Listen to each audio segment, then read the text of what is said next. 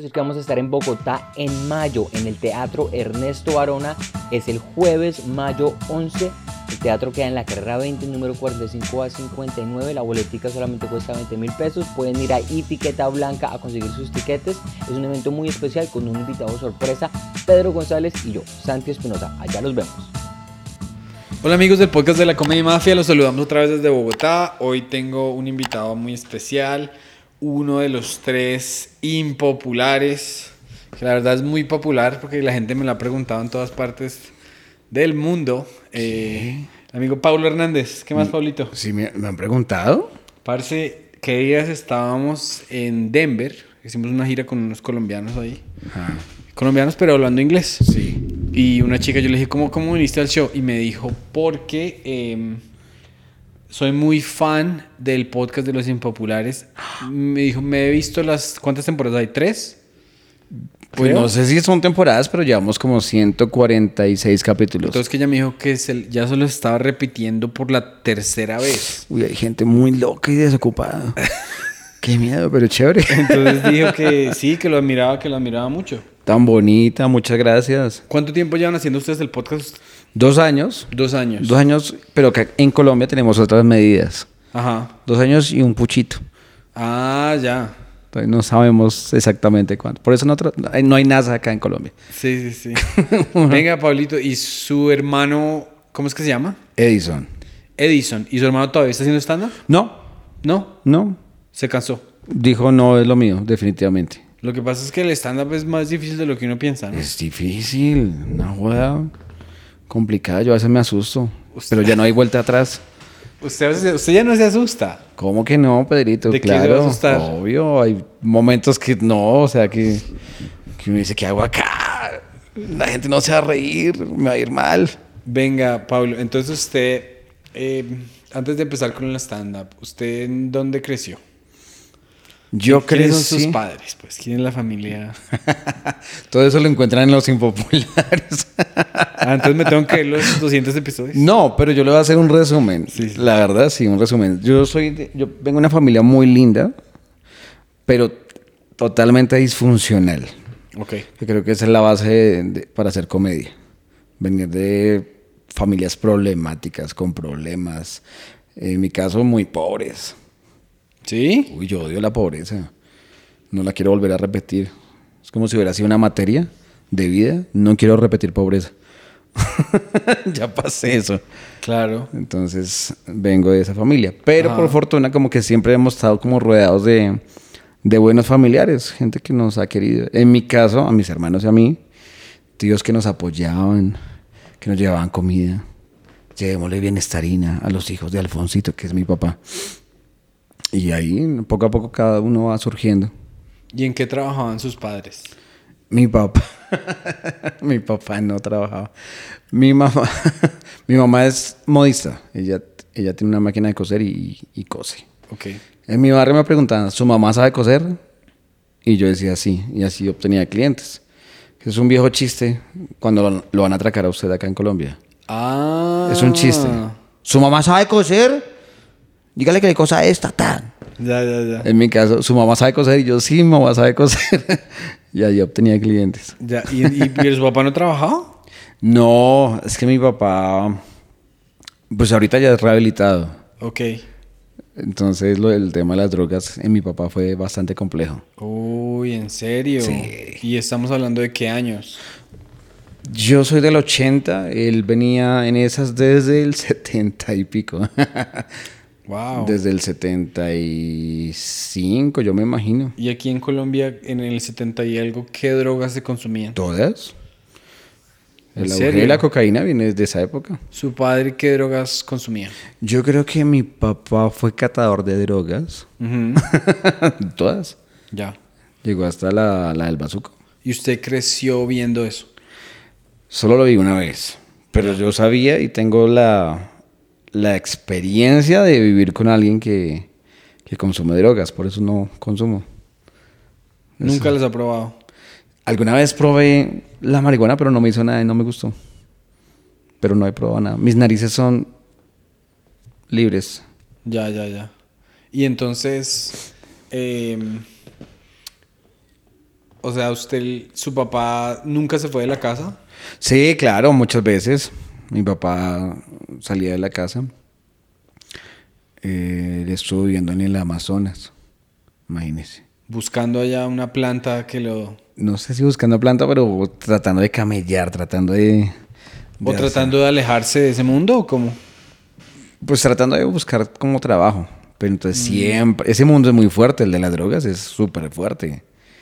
Ah, Se hacen muchos chistes al respecto y, y en el gremio de la comedia se hacen chistes súper, ay, sí, las drogas.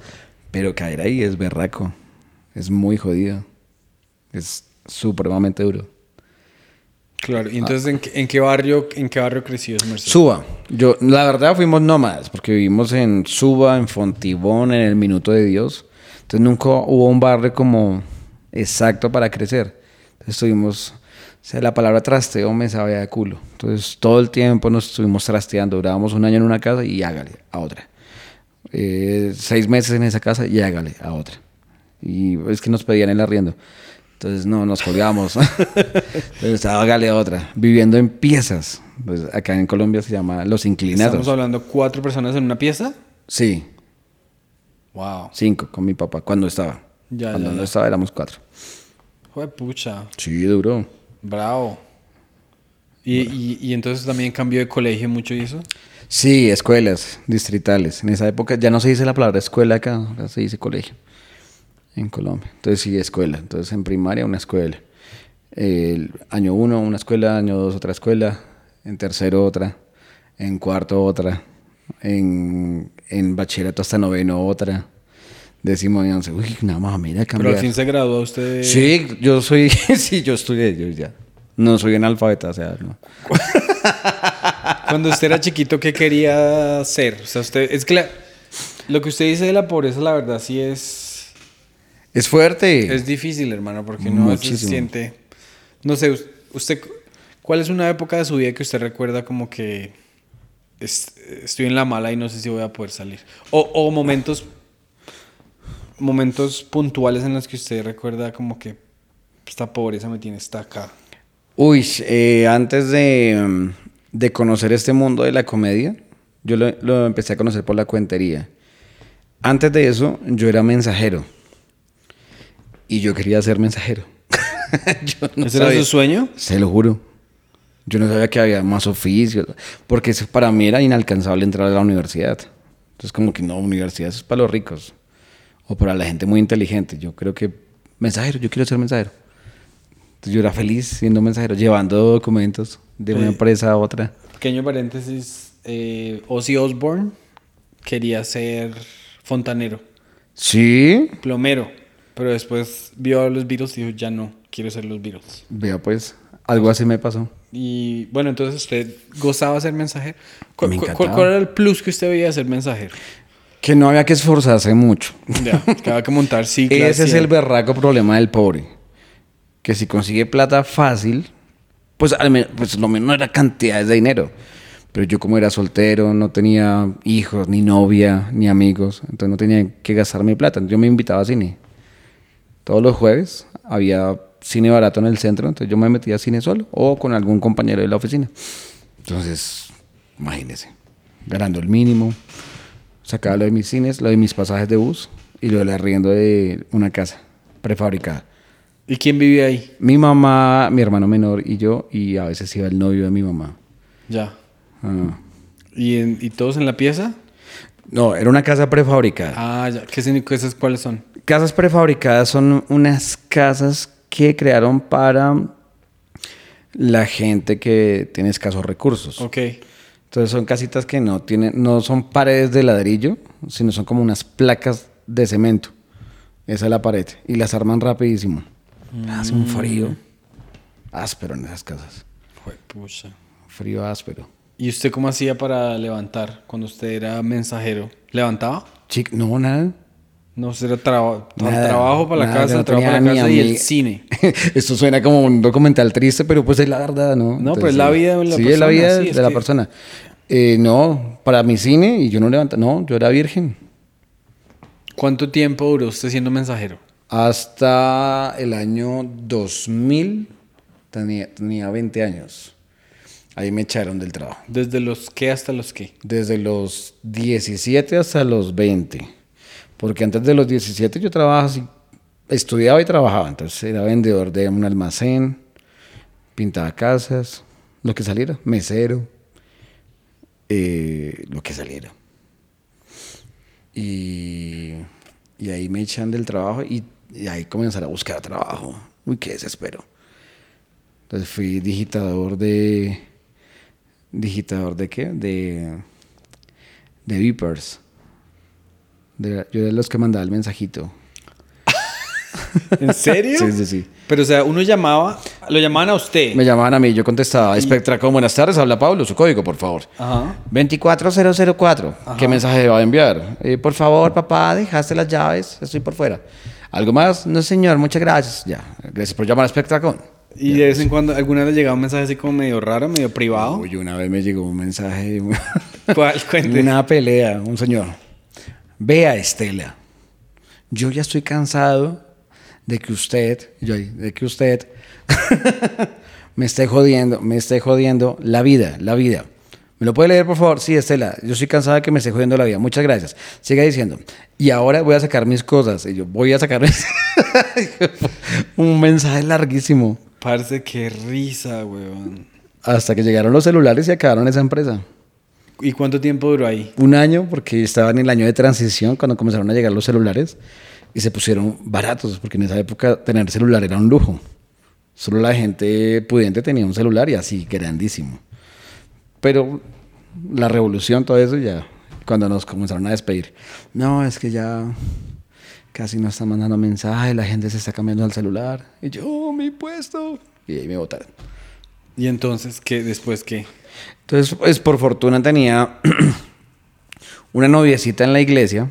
Noviecita en la iglesia es una amiga que me la pasaba con- arriba y para abajo, pero no hacíamos nada malo, ni indebido. Eso es pecado, Pedro. Eso es pecado. ¿Qué es pecado? ¿No culear? Exacto, eso es pecado. O sea, culiar es pecado. Ah, ya, ya, ya. No culiar también es pecado. Es un dilema todo raro. pero en la iglesia sí era pecado. Yo era de iglesia cristiana. Sí. Entonces ella me dijo, Pablo, ¿por qué no estudias? Yo quiero que estudies.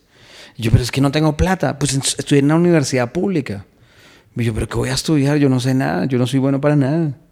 Entonces me dijo, ¿para qué tienes que ser bueno para algo? ¿Para qué? Y yo, para el español. Le dijo, pues para culiar no eres bueno, pero para algo no, tiene porque que ser era bueno. virgen. Entonces, para el- Ah, tiene que ser bueno para algo. Entonces yo, para el español. Sí, porque lo hablas bien. Y ya. ¿En serio? ¿Ese fue el argumento?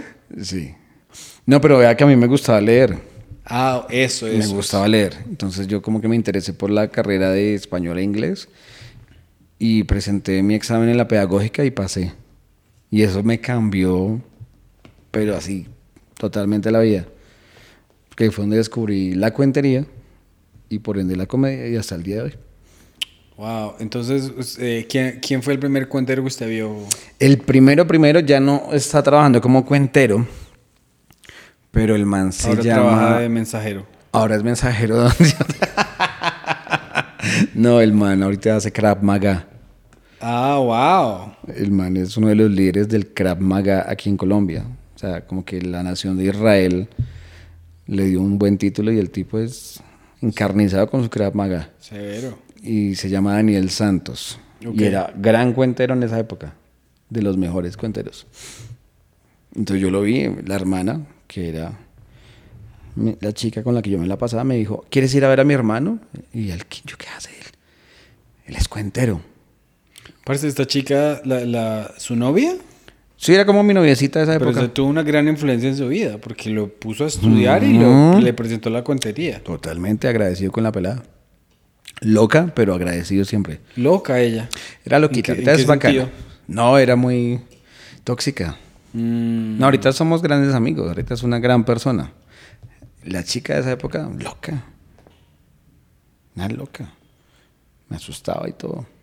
Pero me presentó al hermano, me impulsó a que entrara a la universidad. Y ver a ese man en escena, uff, para mí fue... yo, ¿qué, ¿Qué es este oficio tan bacano? El man contaba un cuento, pero metía mucha risa en el cuento. Y al final del cuento todo el mundo llor- llorando. Hasta yo, yo estaba llorando, yo estoy ¿A lo llorando. Sí. ¿Y usted recuerda que se trataba el cuento? Ni. Sí, el cuento se llamaba El candonguero y los barquitos de papel. Y era una historia de él cuando era niño y conocía a una niña que se llamaba Diana.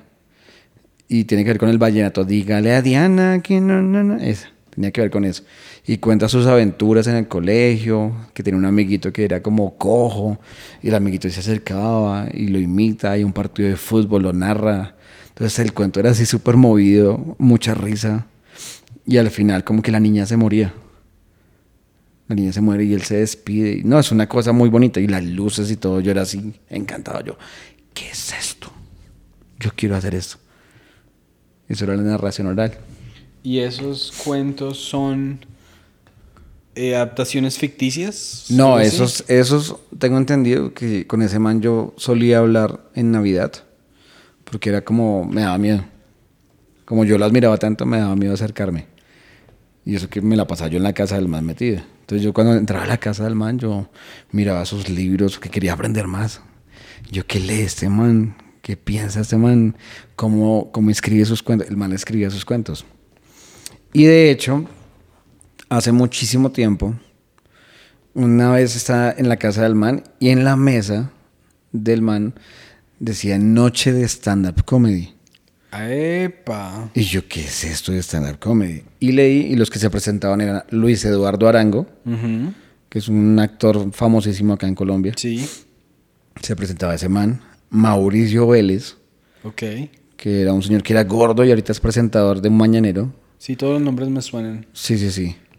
En ese cartelito que yo le vi encima de la mesa estaba, si no estoy mal, Gonzalo Valderrama. Ok. Noche de stand-up comedy. Y yo, ¿qué es esto? ¿Stand-up comedy? Pero lo que le hace es cuentería. Nunca más averigué al respecto.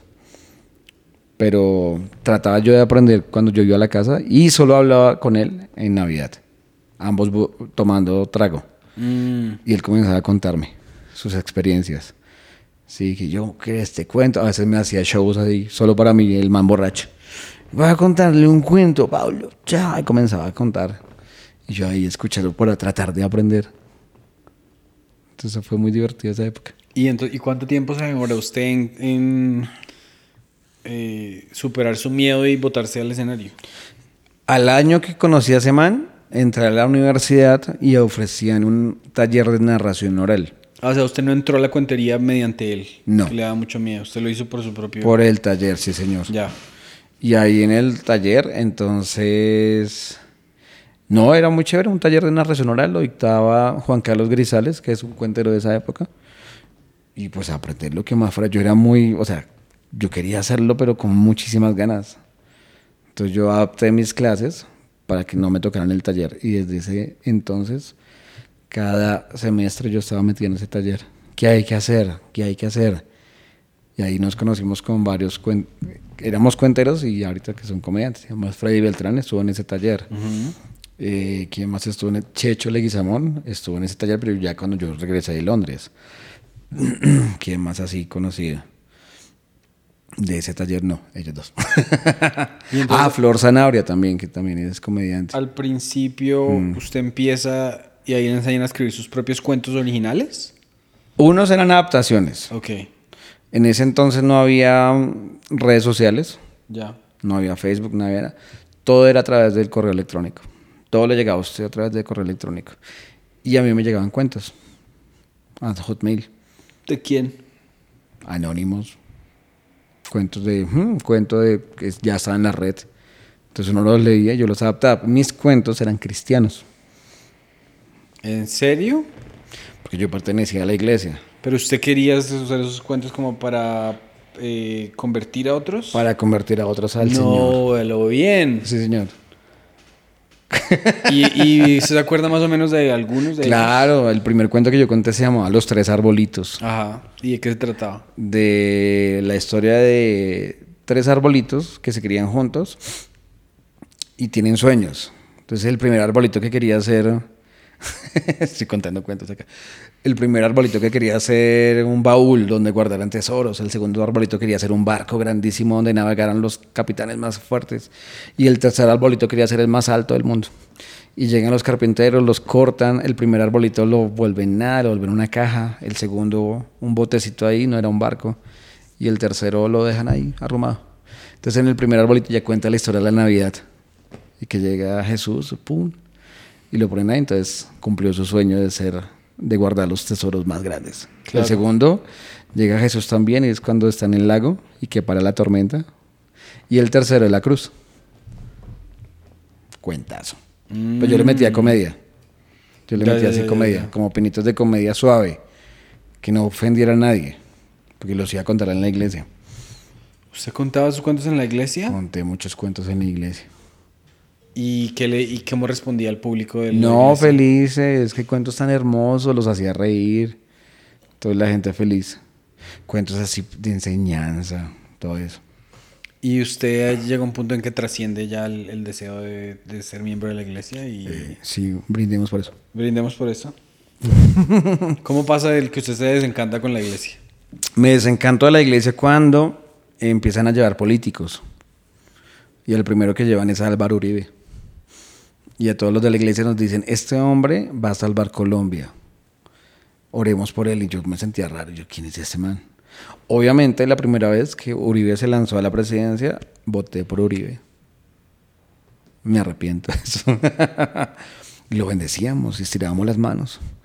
Y todos cierran los ojos. Vamos a bendecir a el próximo presidente de Colombia. En ese entonces, Álvaro Uribe estaba peleando la presidencia contra Horacio Serpa. Ok. Y todo el mundo creía que iba a ganar Serpa, porque Álvaro Uribe, ¿quién lo conocía? Era un tipo que venía a ser gobernador de Antioquia. Pero el man se mete a las iglesias y las iglesias le dan hartísimos votos. O sea que el man le supo hacer a, a donde, a donde la gente... O sea, le- si, si usted se mete al- a las iglesias, ahí ya se gana es seguidores. Si usted se mete a las iglesias- muerte, parce. diciéndoles que no les va a cobrar impuestos. Ahorita que está Petro en el poder, en, en redes sociales se ve mucho ese tema. ¿Hay que cobrarle impuestos a las iglesias o no? Y la gente está diciendo, obvio, esa gente mueve billones de pesos al año y no pagan impuestos. Son unas empresas impresionantes. Bueno, entonces llega ese man Mm. y usted... Y ahí ya comenzó a dudar. Ajá. Pero ¿por qué si usted no sabe que el man era una caspa? Yo no sabía que era una caspa, pero ya estaba en la universidad. Y en la universidad uno le enseñan a ser crítico. O sea, de verdad, la educación es lo que lo saca a usted de pobre. Entonces yo miraba, yo no, eso no está bien. O sea, ¿por qué mezclan religión y mis creencias y mi fe con un político? Entonces ya comencé a cuestionar qué era lo que estaba pasando. Pero cuestionar en la iglesia está mal. Sí, no, y sabe que eh, eh, Lucho, tiene un- Lucho Gardiazabal tiene una historia muy similar. Yo Entonces, conocí a Lucho en la iglesia. a ese man lo llevaron a todas las iglesias. Yo ¿O cono- eran la- ¿Ustedes iban a la misma iglesia? Con Lucho fuimos a, a la misma iglesia, ya nos conocimos. Uy, parce. Somos de la, la misma iglesia, hijitos de la misma iglesia. Y cuando entonces, bueno, cuando nos vemos con Lucho, Gardesa, nos abrazamos y lloramos. de que ya no estamos ahí. De la felicidad. De la felicidad. Y bueno, y apenas usted sale, usted se sale de la iglesia y usted entra en una etapa de rebelión. Sí, prácticamente, rebelión. Donde uno se pregunta, ¿por qué creo esto? ¿Por qué estoy haciendo lo que estoy haciendo? ¿Y qué realmente quiero expresar? ¿Sí? Y también en la parte sexual, imagínese, tanto tiempo virgen. Eso es malísimo. Cada persona va a su ritmo, pero cuando usted le pone su vida o sus decisiones a otra persona, porque así era en la iglesia, uno tenía que decirles todo. Eh, ¿Puedo salir con esa chica? Y ellos, sí, no, no puedes hablarle, no puedes mirarla. O sea, le, le controlan a su vida completamente. Entonces, hasta la sexualidad, que es- me parece que es algo tan bonito en las personas, que cada quien viva su sexualidad como quiera y que la adolescencia la experimenten. Entonces, en mi caso, no por estar al rabo del pastor. Entonces, imagínense eso. ¿Y entonces cómo se manifiesta esa rebelión? La rebelión se manifiesta cuando eh, determino a esta chica, a la bacana, que ya estaba como loquita, y salgo con otra chica, y eso era prohibido en la iglesia tener novia. Entonces, eh, y, y todo comenzó en una manifestación. los cristianos estaban manife- manifestando contra el aborto. Entonces todos fuimos a marchar. Pero yo fui a marchar agarrado de la mano de una chica. Y todos me miraban, ¿por qué está agarrado de la mano de una chica? Y yo así, esa, esa fue mi marcha dentro de la marcha. Mm. Y yo así agarrado a la chica y yo no me sueltes, todo el mundo me está mirando. Y eso era un reto. Eso era súper, supremamente pecado. Pero usted le dijo a esta chica, acompáñame a una marcha cristiana. La chica también era cristiana, pero de otra iglesia. De- o sea, de- podemos hacer un podcast de iglesias. y yo De las que, de explico las todo. que, de las que creo- consideran que el sexo anal es permisible. Exactamente, pero no los sábados. Los sábados es pecado. Qué risa. Ah, ok, pero entonces ella sabía que usted tenía en mente como que, bueno, me quiero expresar, que está bien estar con una persona. Totalmente. Ah, Ok. Y entonces ella dijo, yo lo respaldo. De una, para las que sea. Entonces fue, fue chévere eso. Mm. Ahí ya después de esa, usted ya no vuelve a la misma iglesia. No, no, ahora y me experimenta y- y pierde su virginidad con esta chica. Ya, y pierdo virginidad y ya comienzo a experimentar otras cosas. Pero entonces, como no, como uno no ha quemado etapas, entonces ya uno viejo, imagínese, 27 años, pero así completamente. 27 en- años fue cuando usted perdió la virginidad. 26. Wow. Pues ya uno completamente entregado y poniendo incluso por encima de su trabajo sus sentimientos. Entonces, no, para mí eso era, me, me caso. O sea, yo vine a este planeta a casarme con una vieja. Entonces uno ya... ¿Y se casó de una? No, yo nunca me he casado, nunca me he casado. Ah, ya, ya, ya, ya. Ahorita yo no creo, o sea, bacana la gente que se casa, pero... Pero no, eso es muy loco. Sí.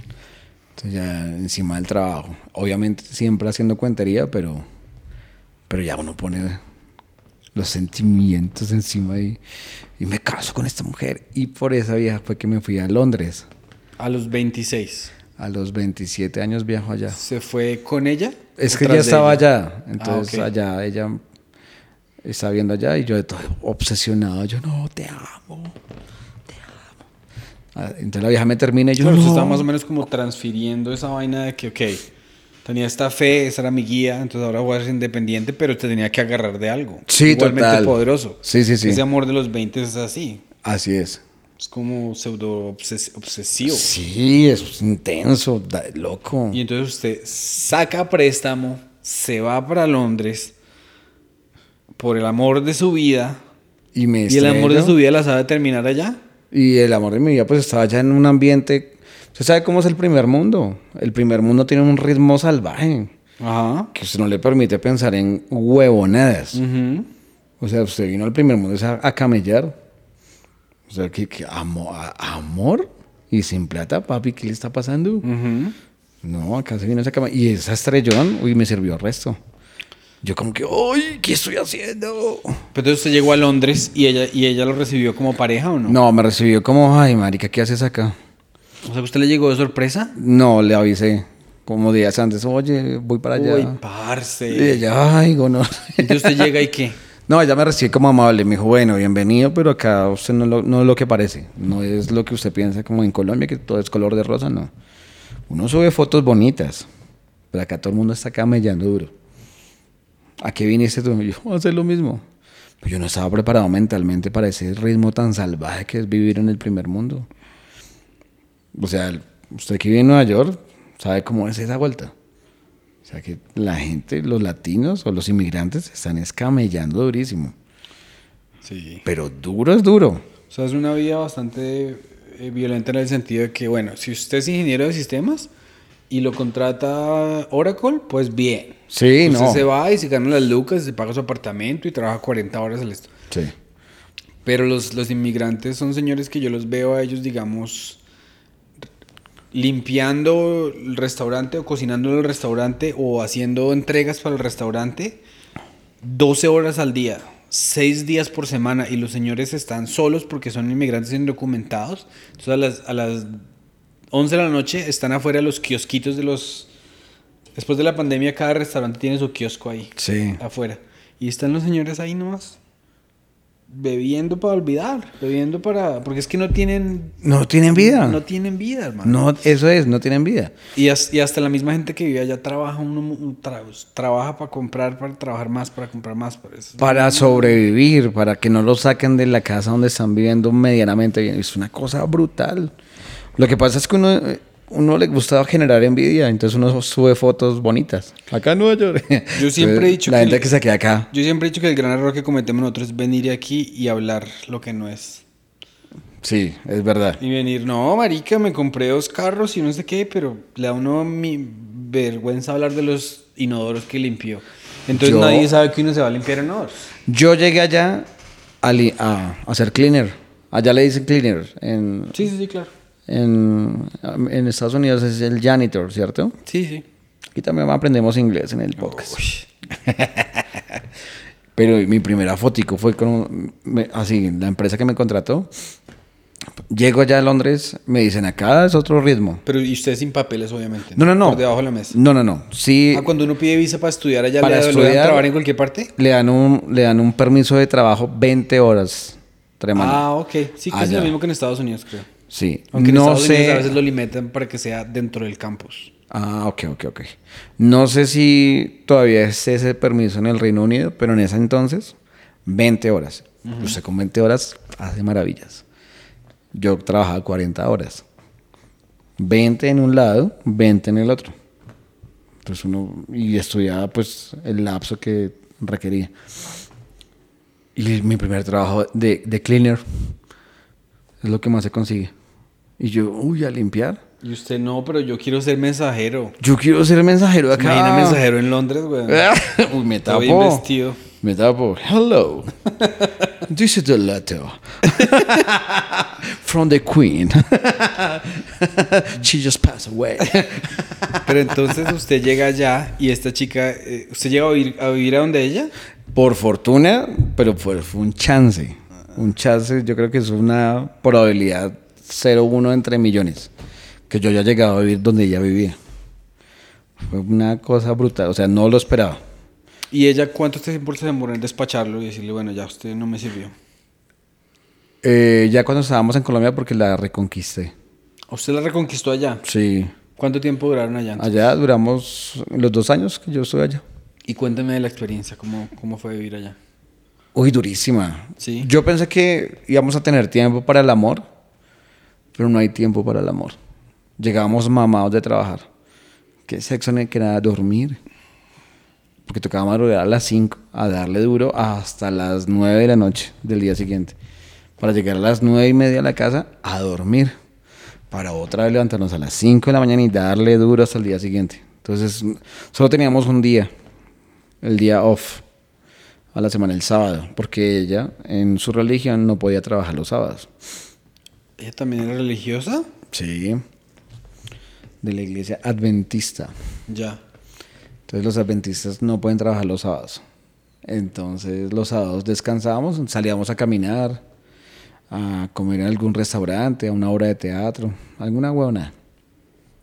Pero, uy, qué vida tan salvaje. Y us- y us- Muy pesado. Yo tenía dos trabajos. ¿Usted lo volvería a hacer? ¿Irme inmigrante a trabajar en algo así? No. No, cierto que es muy berraco. No, no lo haría. Pero si en Estados la- Unidos hice una semanita de DoorDash, Ajá. pero porque tenía el tiempo libre y eso es muy fácil hacerlo. Y me dijeron, ¿te puedes hacer mil dólares? Y yo, ay, papi, ¿qué hay que hacer? no, solo entregar mensajero. Ay, marica, Se me le cumplió su sueño, weón. Pero en carro y, y con aplicación y solo era entregar la comida. O sea que sí fue fácil. Supremamente fácil. ¿Y sí hizo un poquito de billete? Mil dólares en una semana. Ah, bien, weón. Eso es bueno. Sí, claro. Y súper así, tranquilito en el carro, manejando, conociendo ya San José. Espero que eso no lo vea la, la embajada. No es un chiste, es- son historias que uno se inventa.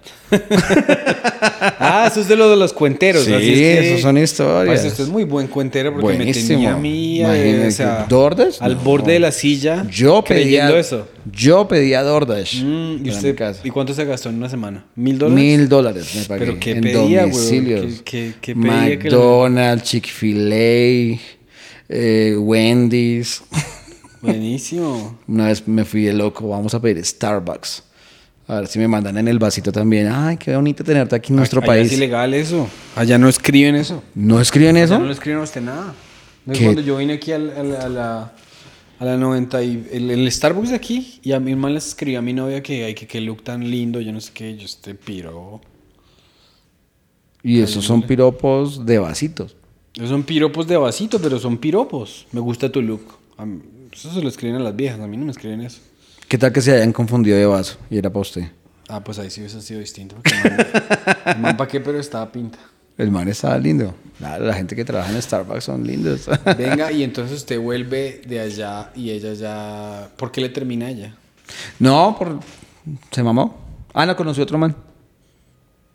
Conoció otro man. Así es la vida. Aquí en Colombia. Un caleño.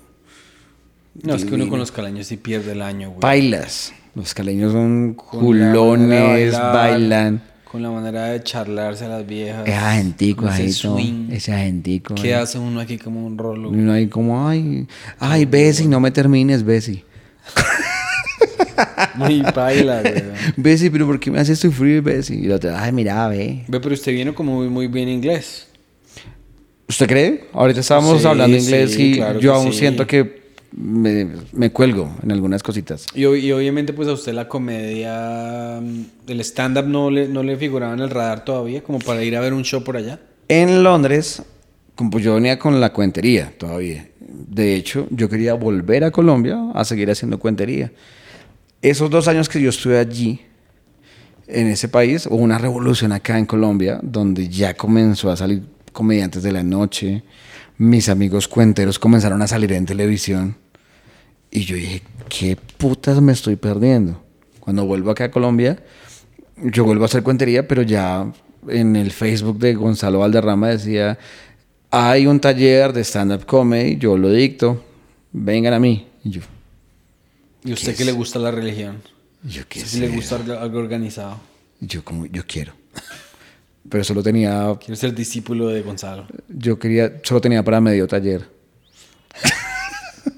Puedo ir a la mitad del taller y me voy después. Solo deme la información primaria y ya, con- no tenía más plata. Pero entonces yo me acuerdo que estando allá, eh, mm, me dijeron, tú no has escuchado nada de stand-up comedy, me dijo un profesor, mi profesor de inglés. Yo no, yo sí había escuchado, pero ¿qué es eso? No sabía qué era eso. Pablo, es que acá la cuentería en Londres es para la élite.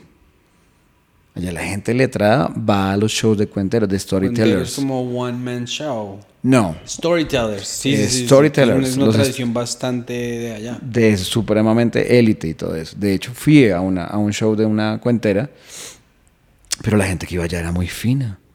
Ingleses así con copa de vino. Y aplaudían así. such a great story. Good one. Y yo era como, ¿qué es esto? Así no la cuentería en Colombia. En Colombia ya había un ritmo de comedia. Entonces fue, fue rarísimo. Mientras que la comedia en Londres es para el pueblo. Ya había pues los bares y eso. Y entonces yo alcancé a ver, una amiga me decía, ¿has, has escuchado a Billy Connolly? Creo que sí. Ella me dijo así. Y también le hice la misma pregunta. y yo, y yo, ¿quién es ese? Billy Connolly.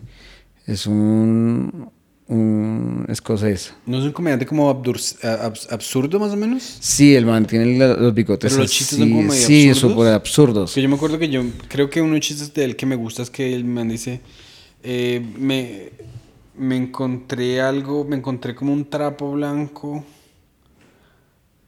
en el piso y no supe saber si era servilleta o el, el fantasma de un bebé o algo así. Un chiste, pero lo más loco del mundo. Súper güey. locos, muy elaborados, muy Ajá. buenos. O sea, para mi capacidad de entendimiento eran rarísimos. Me dijo, ¿has escuchado Ricky Gervais? Y yo, Ricky. "Mm, mm". Y, ahí, y en ese entonces uno iba a las tiendas de video, porque todavía había tiendas de video. Claro. Ese era mi hobby, ir a comprar películas. Y había una sección de stand-up comedy. Y ahí estaban las películas de estos locos. Su show de una hora y media. Y yo, ¿qué es esto? Y yo miraba así las carátulas. Y yo, ¿show? Estoy hablando del año 2008. Está- ¿Y de Ricky Gervais? Sí, señor. Ese man es un berraco, parce. Muy teso. Muy duro. Muy teso, pero pues yo no los comp- no comprendía yo. Ve, tan raro.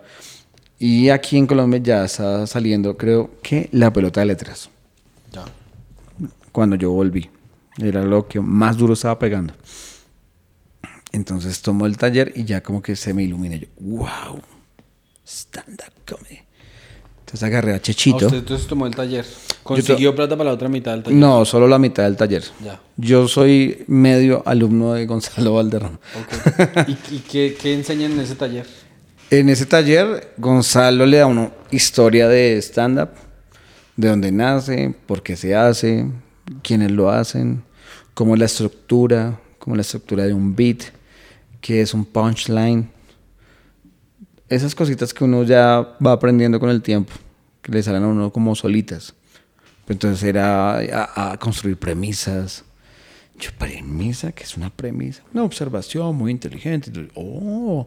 Entonces yo agarré a Chechito, a, a Sergio Leguizamón, y, le, y le retransmití el taller. Yo, Checho, tomé un taller. Me dice, ¿de qué? De stand-up comedy. Y nos sentábamos en un parque a construir premisas. Yo le mostraba, mire esta. Ay, qué bueno, ahora busquémosle un remate. Dan. Y nos íbamos al parque del Tunal a probarla. Con público del Tunal. ¿En serio, weón? Sí, sí, sí. Yo nunca he estado... ¿Qué es el Parque El Tunal? ¿Qué es? El Parque El Tunal eh, es un lugar que queda al sur de la ciudad. Eh, Yo sé que es el Tunal, pero no sé qué es el Parque El Tunal. bueno, el. Parque El Tunal es muy parecido al Simón Bolívar, es grandísimo. Ok.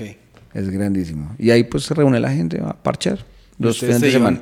los dos solitos a jalar público? A jalar público. Pero entonces salió el espacio del Tunal, que era al lado del centro comercial del Tunal. Ya. Y ahí ya se abrió un espacio y ahí todos los domingos estábamos haciendo nuestro show al aire libre, probando nuestros chistes. ¿Y usted desarrolla entonces su sistema? ¿Usted sí desarrolla un sistema de, de escritura? ¿Hasta el sol de hoy usted lo usa? Sí, sí, pero, pero entonces ya es más práctico. Eh, no tengo que escribir todo el chiste completo y recitarlo al pie de la letra, sino simplemente hago como tres palabras. Entonces escribo como el tema. Y ya ese tema lo charlo con, con la gente con la que uno camella y ahí se desarrolla el, el apunte. Entonces, por ejemplo, ¿cuál es un- una idea que tiene usted ahorita como en cocción? Algo que se le ocurrió pero que todavía lo está Ahorita estoy trabajando sobre la violencia intrafamiliar. Ok. ¿Y, y cuál fue el primer germen de eso? El primer germen fue haber sido víctima de violencia intrafamiliar. ¿Sí? Sí. ¿Recientemente? o- No, hace mucho tiempo. Ok. Uno se pone como a, a pensar, bueno, ¿de qué hablo? Que me salga visceral, porque es importante sí, es que uno importante que sea algo de verdad. que sea honesto. Y obviamente yo fui víctima de eso. Una de mis novias me cascaba. Mm. Y hasta que llegó el momento en que ya no aguanté más y también me... O sea, fue en defensa propia. Y con ella somos amigos hoy en día, pero pues imagínese eso, violento. Y recordar que mi papá también hacía eso con mi mamá. Mm. Entonces uno dice, "Jue- pucha, acá hay algo. O sea, es algo que... Y uno mira noticias y ahorita sí hay eh, lo que llaman la cancelación.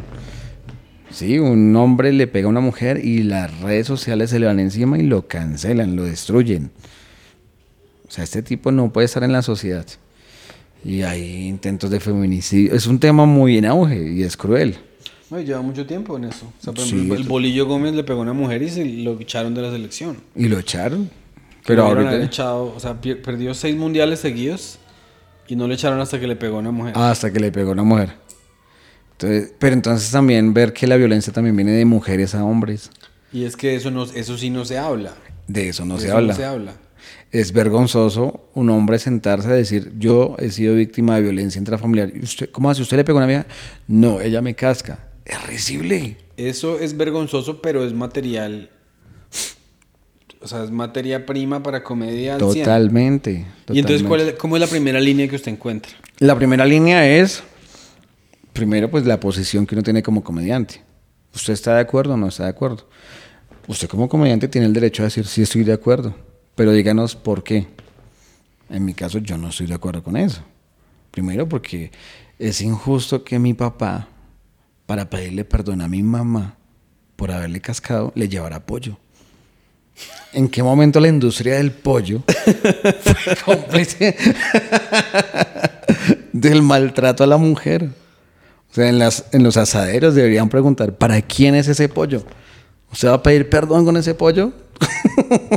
¿Usted se acuerda que el cucho llevaba pollo y su mamá... Muchas Y veces. su mamá lo perdonaba, Mi lo mamá accedía a eso. Hasta que un día mi mamá, eso suena chistoso, hasta que un día mi mamá se metió a lecciones de karate. Marica, qué chimba de familia, güey. Ah, ¿A lo bien? sí, es verdad. Ajá, y entonces... Cierto día yo iba con mis amigos del colegio. Nos íbamos caminando hasta la casa. Vivíamos en barrios cercanos. Y íbamos hablando, los tres. Cosas de niños, adolescentes, películas de terror, no me acuerdo. Cuando a lo lejos vemos que dos personas se están golpeando. Y todos, curiosidad. Y, ¡ay, miren! ¡Se están pegando! ¡Wash! Y nos fuimos acercando y entre más nos acercábamos, yo, ¡oh, oh! Yo, muchachos, es mi mamá y mi papá. Pero mi mamá tenía doblegado a mi papá por el karate que había aprendido. Qué risa, weón. Entonces era así de voltaje, era mucho voltaje. Wow. Entonces, bueno, eso obviamente ya es parte de la rutina, pero entonces... Ah, eh, o sea, a mí se me ocurrió mientras usted lo decía, como que yo obviamente no estoy de acuerdo con la violencia intrafamiliar, porque es que a mí pues me pega mi novia, ¿sí me? Es una tontería, o sea, es la, la manera Pero más no. fácil de decirlo, pero... Pero pasa. Eso es una, eso es una, es, es lo que, lo que en inglés le llaman misdirection, ¿no? sí. Porque usted va a empezar a, o sea, nadie se va a imaginar que usted va a hablar de que a usted le pegaba. No, digamos, en mi caso, yo fui víctima de eso, lo que yo le he contado ahorita. Entonces, Y usted se da cuenta cómo, o sea, por- usted por qué, ahora, ahora que lo piensa, ¿por qué cree que usted toleraba eso? porque a uno, eh, no sé si es con la vida, pero yo creo que eso debería ser desde la casa. A uno le enseñan, en mi caso, mi mamá nos enseñaba que a las mujeres no se les toca. Y es una gran enseñanza. Pero mi mamá no nos enseñó que usted tiene un grado de tolerancia donde tiene que decir no más. O sea, uno como hombre tiene derecho a decir no. Hasta aquí, hey, me respetas. Pero a muchos hombres no nos enseñaron eso. Sino uno le dice, no le pegues a la mujer, pero no nos enseñaron tolera hasta qué punto. Entonces uno creía que dejarse estaba bien. Ah, ya pues. ¿Sí ve? Entonces, en mi rutina, yo estoy explorando algo que es muy delicado. Y que eh, estamos en una época donde el machismo le saltan así como víboras. Y está bien, yo no soy machista. Pero mi, mi punto de vista es, ¿por qué la mujer sí puede agredir verbalmente a un hombre hasta el punto de llevarlo a que estalle? Y cuando estalla, ya el hombre pierde sus estribos y le casca. O sea, si vemos la violencia y está obvio, no puede pegarle. Pero ¿por qué lo hizo ese tipo? Obviamente no estoy de acuerdo que lo haya hecho, pero ¿por qué? Un ser humano estalla. Sí, sí, sí. Entonces en, en la rutina yo digo que la vieja le dice al man, pégueme, pégueme. Pégueme, ay, ay, se le arruga, ¿cierto? Ahí sí no, pégueme, vea, se le cayó el pipí, ay, pégueme, vea sus huevos, ay, pégueme. Y el tipo, ya, no me trate mal, me está insultando. El tipo se está llenando de, ay, va a llorar, ay, va a llorar, se verá loca, ay, va a llorar, me casé con una vieja, ay, puta, me casé con una, va a llorar. El tipo, ya, no más, no más. Entonces el tipo llega al grado que llora porque la reacción de, de violencia puede ser tenaz.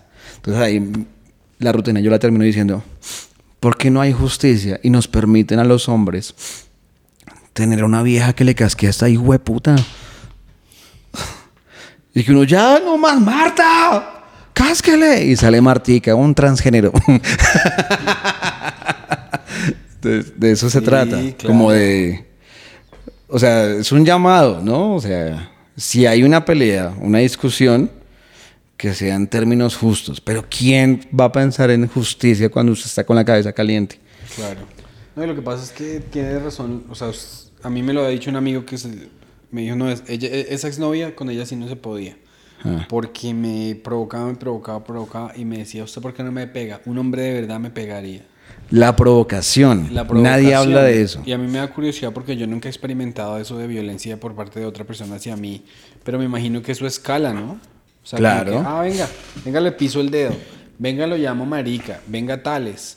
Venga, le doy un cachetado. Sí, es así. El primer momento- usted- sí, ahora que usted lo ve desde, desde la perspectiva de una persona mucho más madura, usted sí escaló así, poquito a poquito. Claro, es una, una lo que llaman hoy en día las red flags. Ok. ¿sí? Una cosita que usted nota que está mal, ya, por ahí se le entran. Entonces, al primer llamado de atención, a la primera cosa absurda que usted vea, usted ya tiene que parar. Sino que la gente, el humano no está acostumbrado a decir no, hasta aquí llegamos. Porque vivimos con una carencia sentimental increíble. El humano no le cuesta estar solo. Usted tiene que estar ahí pegado a alguien. Y entonces es súper, súper complejo. Una vaina compleja. Entonces, digamos, hoy en día, ya después de haber pasado tanta experiencia, yo tengo mis, mis, como mis reglas y me meto con alguien. O sea, usted y yo, pareja, chimbiamos. Pero si vamos a discutir, hagámoslo en un momento calmado. Yo prefiero, si estoy con la cabeza caliente, me retiro y cuando ya esté calmado, discutimos. Entonces, como que mm, nos entendemos, chimba. Porque con cabeza caliente la gente se tira a matar. Claro. Oiga, Pablito, entonces, ya fuera de eso, es que usted- yo no le veo a usted una- un espíritu combativo, ni de persona maluca, ni nada. No, yo soy buena gente, soy relajadito. ¿Cuáles son sus...? Además, yo solamente he visto al payasito. ¿Qué otros personajes tiene usted? Pues es que los impopulares ha sido una... esa bueno, la exploración de personajes en realidad nació con algo que se inventó Antonio Sanín, que se llamaba la comediería, que era un espacio para probar y él invitó a unos amigos a ese espacio que va en el norte. Pero Antonio, porque tiene muchas ocupaciones, él no pudo estar más liderando eso y lo dejó a cargo de los chicos de la comedería. Entre esos estaba Checho Leguizamón, Cata Guzmán, un man que se llama Alejandro, ok. estaba William Aguirre, el Pantera Rojas. Y entonces un día me invitaron. Ahí estaba Reuben Morales Mm, que es un, comediante venezolano que ha- hace talleres de comedia. Y ellos se retaron a algo, que es algo que nos incomoda a los que hacemos stand-up. Y es a crear un personaje para ser host. De ahí nace Faber con Checho. Cata se inventó una que se llama Yuripati Lady. Y cuando me invitan a mí, me dicen, tiene que inventarse un personaje para que hostee. Y yo, ¿personaje? Y eso es lo más incómodo para uno como comediante de stand-up. Dificilísimo. No, personaje. Yo admiro. Nosotros entre, aquí entre comediantes de stand-up criticamos mucho a la gente de Sábados Felices. Mm, Porque salen con personajes. Pero vaya usted y haga eso. No puede. ¿Y cómo han reaccionado la- los comediantes, los stand-uperos, al, al lo que están haciendo ustedes? Bue- ah, no, gustaba ese formato. Ese formato gustaba mucho. Y dentro del gremio de la comedia. Bien, chévere. Es que Es que son buenos, güey. Sí, es que si usted lo hace como, si usted lo hace bien, bacanísimo. Me parece chévere. Y entonces yo dije, ¿qué personaje me invento? Entonces me inventé un influencer. A mí me llama mucho la atención los influencers. Creo que dentro de mí los detesto. Porque no me gusta que me digan cómo vivir. Pero los influencers se, se tratan de eso. Usted tiene que comer esto. Usted tiene que vestirse así. Usted tiene que viajar acá. Usted tiene que co- conseguir ese carro. De eso se trata un influencer. Entonces me inventé un personaje que se llamaba Emilio Namaste. Era un influencer vegano. y me afeitaba toda la cara. O sea, me, dije- me decían, lleve el personaje lo más lejos posible. ¿Qué es lo que más le cuesta? Y yo, no, afeitarme. Mi barba es como el pelo de Sansón. Afeite, entonces me afeitaba toda la cara. Ya después me dejó un bigotito de acá. Y era, entonces el man parecía gay, pero él aseguraba todo, todo su- toda, toda su rutina, aseguraba que era heterosexual. Ay, qué chimba. ¿Y ese man anda por ahí en YouTube? No, no, pero por ahí no- tengo videitos, Ah, pero, ya, ya, pero ya. no lo, no lo trabajé mucho. Ya. Así como Checho trabajaba a Faber, no, no trabajé a Emilio nada más. Me costaba ya solo en cámara. Porque una cosa es en vivo, en vivo fluye muchísimo. Y es que ustedes en grupo se gozan mucho los chistes, parce. Sí, es chévere. Es muy bacano ese podcast. O sea, yo entiendo por qué a la gente le encanta, porque es muy, muy, muy fluido. Es todo tonto. Es que sí, ya nos entendemos. Pero cada uno tiene su personalidad, pero es, lo divertido es eso, gozársela y como pasarla bien un O sea, rato. que estaba el influencer, está el payasito. Y el payasito, el botoncín fue porque alguna vez, tantos oficios que yo hice, fui payaso de, de, de fiestas ¿En infantiles. serio? Sí. Parce. Lo que es el rebusque. ¿Y eso qué tal es? Uy, ¿Deprimente? una mierda, es deprimente, es tristísimo. ¿Cierto? Porque... Pagan una miseria, Sí. pagan una miseria, usted tiene que mamarse Y una lo tratan como payaso. Lo tratan como payaso. Eh, pagan una miseria. Eh, tocaba ir a mamarse una fiesta infantil. ¿Cuánto paga? En ese entonces, 10 mil pesos el día. Y ya estamos hablando de hace cuánto. Estoy hablando del año 2000. Eso era el año como 2000. 2001, O sea, 2000. traduciéndolo a dinero de hoy serían 40 mil al día. 40 mil al día. No, y le toca uno cargar el disfraz. Y Cargar el disfraz, allá, maquillarse allá, todo eso. Y, y, y pretender ser feliz. Y, Y, y pretender que a usted le importa la felicidad de un chino marica. Y que... y no, esos chinos son malos con el payaso. ¿Salió bien? Una niña me mordió el culo. Pero durísimo. O sea, fue un dolor agudo. ¡Ah! Y grité. Y la niña así tan. Y otro niño acá al lado se queda mirándome y me dice, payaso, mastúrbese. Y yo, ¿qué? Estos niños. Sí, yo, ¿usted quién le enseñó eso? Ya me quité el ping-pong. ¿Usted quién le enseñó eso? Que eso es una grosería. es que payaso, mastúrbese. Marica, es, muy, es un gesto muy simbólico quitarse el ping-pong, ¿no? Claro, porque ya es Ya uno- no estamos jugando. No, ya estoy serio. Ya, ya. No, no hay payasos. Yo soy un señor. Parece cuando yo era chiquito, yo fui a. a mí me pusieron una fiesta. Yo siempre, he sido- yo siempre he sido así. Yo nunca he sido buen público. Es pésimo público. Como pensando, como muy serio, yo no sé qué. Pero a los cinco años me llevaron a una fiesta y todos los niños estaban ahí sentados disfrutando al payaso. Yo paré, me paré enfrente y le dije al payaso: Esto no tiene nada chistoso. Está muy aburrido usted. Y el pobre payaso sudándola y sudándola, weón. Porque el payaso es un muchacho de barrio Chico que no sabe lo que usted. El pobre chico está tratando de hacer su trabajo, güey. que si no trabaja ese día no puede llevar plática para...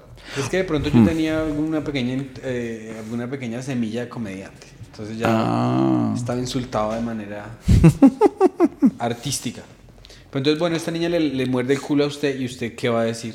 Usted le dijo a la No, reaccioné y como, hey, ¿qué te pasa? Pero no, pues uno qué puede decir. Porque "Marica, los eso- papás ese- como ese- que...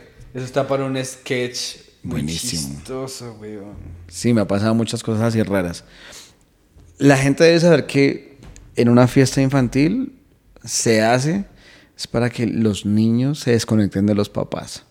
Porque estar conectado a un niño es desgastante. Yo amo mucho a mi hijo y yo no voy a permitir que nada malo le pase. Pero yo necesito vacaciones de mi hijo. Y la mamá de mi hijo necesita vacaciones de mi hijo. Claro. ¿Y usted le ha dado a su hijo eh, alguna fiesta con payaso? No, no, es más práctico. ¿Usted le ha dicho a su hijo, yo fui payaso? ¿Le haría vergüenza decirle a su hijo que usted No, yo le voy a contar que fui payaso. Sí, no. Él me acompañó a shows de comedia y todo eso, pero que fui payaso, no, no le contaba eso. No, es parte del rebusque. Yo tenía un tío. Sí, un tío mío fue rebusque. payaso. Yo también tengo un tío que fue payaso. Pero uno... Pero uno, ¿por qué? O sea, es que yo lo... Es que cuando a mí, cuando a mí mi tío me dijo, yo soy payaso de fiesta para poder pagar las cuentas. O sea, era taxista de día y payaso de, de- de semana. eso es un superhéroe. Pero yo, pero yo sabía, o sea, sentía yo tristeza. ¿Por qué? ¿Por qué le da uno tristeza saber que alguien tiene que ser yo no payaso sé, de fiesta? al payaso le daba... Es que el payaso de payaso fiesta... da lástima? El payaso de fiesta da lástima. Pero entonces, entre el gremio de payasos, se inventaron un estatus más alto y le llamaron el, el clown. El payaso bilingüe. Es el, de teatro. Ah, el payaso fino. Entonces, Mr. Bean es un clown. Mr. Bean es la verga, güey. No, no, mentiras, es- no estoy denigrando. Un, un gran clown acá es Mario. Ay, se me olvidó el apellido de este man. Pero era el que hacía la voz de Dinodoro. No, nice. Uy, ese man es muy bueno como payaso. Y hay obras de payasos muy, muy buenas, de clowns. ¿Cuál fue su peor trabajo de todos? ¿El payaso o, ha tenido peores? Uy, yo he tenido peores trabajos. Y trabajé ayudante en una peluquería, lavando cabezas. ¿Y eso es feo? No, pues es raro porque uno llegaba y chin, le lavaba las cabezas a las señoras. Así. Eh, trabajé en San Andresito vendiendo ropa. Eh, de mesero. Uy, yo creo que el de mesero ese era muy, muy hard porque el man gritaba mucho. Y como le digo, uno no tiene dignidad, uno se deja gritar. Ya cuando volví a ser mesero en el futuro, me gritó, estaba yo en Londres y me gritó un, un negro francés. Me gritaba así. Y yo dije, mire, negro hijo de puta, a mí no me grita. Estábamos alegando él en su idioma y yo en el mío, pero Pero el man era su jefe. era como un superior a mí, pero ya me tenía mamado, me gritaba y me gritaba. Y yo dije, no, yo no le como de trabajo, a mí tráteme bien. Entonces el man como que se asustó. Dije, de Colombia, papá, pilas que yo soy bravo. Y es que si nos tienen miedo en el extranjero. Muchísimo. Muchísimo. Muchísimo. Entonces el man como que se calmó y me pidió disculpas. Me dijo, pero es que tienes que ser más rápido. Yo le dije, ¿más rápido qué? Estoy lavando ahí, estoy secando los cubiertos cuando me dicen. Claro. porque yo soy el único latino acá. Solo eran españoles e italianos y franceses. Yo era el único latino. Piros. Entonces, pero me tocó, no le tocaba. En momentos donde no le tocaba. Le toca pararse. Mira, negro y huevo. Bueno, Pablito, gracias por contarnos todo. Ya esta vaina se nos va a apagar porque se nos va a acabar la batería. Y nos tenemos que ir al- a grabar su podcast. Camine a ver a los impopulares. Dígale a la gente, por dónde lo pueden encontrar. Si es por alguna casualidad no lo han conocido todavía. Bueno, más historias tristes en los impopulares. Historias No, no. felices y muy graciosas. No, son divertidas. Ya el mundo se ve desde otro ángulo. Entonces son divertidas. Eh, escuchen el podcast Los Impopulares. Arroba Los Impopulares. Y a mí me encuentran en redes sociales como Mr. Pablo. Ahí aparezco. Y, y de eso vivo, de la comedia. Muy rico. Excelente, parce, un placer. Muchas gracias. No, usted, Pedrito. Y a todos los que se vieron este episodio y lo están escuchando por Apple Podcasts, por favor, los invitamos a que se suscriban, prendan la campanita, déjenos un review positivo en Apple Podcasts para que el algoritmo crezca, porque estamos así de cerca que nos den patrocinios allá en, en Estados Unidos. Y entre más rápido nos den patrocinios, más plata podemos tener para poder venir acá y compartir con los, con los panas Uy, colombianos, para invitarlos allá. Nada, cómprense una camisetica si nos quieren apoyar los que viven en USA. Está en la tienda de YouTube, el diseño está en una berraquera. Muchas gracias, nos vemos la próxima. Chao. Gracias, Polito. No, a ustedes, gracias. Lléveme a USA.